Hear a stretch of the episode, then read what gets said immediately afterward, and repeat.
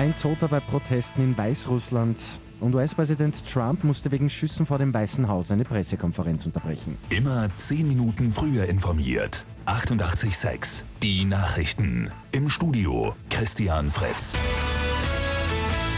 In Weißrussland ist es wieder zu Protesten gekommen. Tausende Menschen sind auf die Straßen gegangen und haben den Rücktritt von Präsident Alexander Lukaschenko gefordert. Grund für die Proteste ist die Wiederwahl Lukaschenkos, die manipuliert gewesen sein dürfte.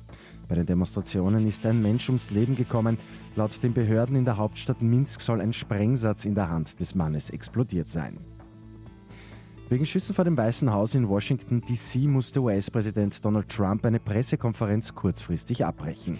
Sicherheitskräfte haben auf einen vermutlich bewaffneten Mann nahe des Zauns vor dem Gebäude geschossen. Der Mann ist ins Spital gebracht worden.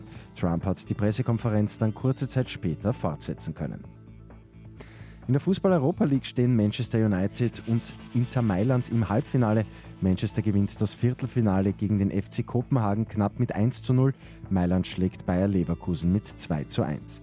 Am Abend stehen die weiteren zwei Viertelfinalspiele auf dem Programm. Donetsk spielt gegen Basel und Wolverhampton gegen Sevilla.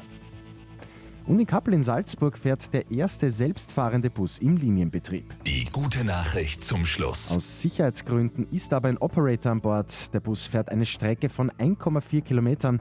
Die kostenlose Fahrt dauert rund 10 Minuten.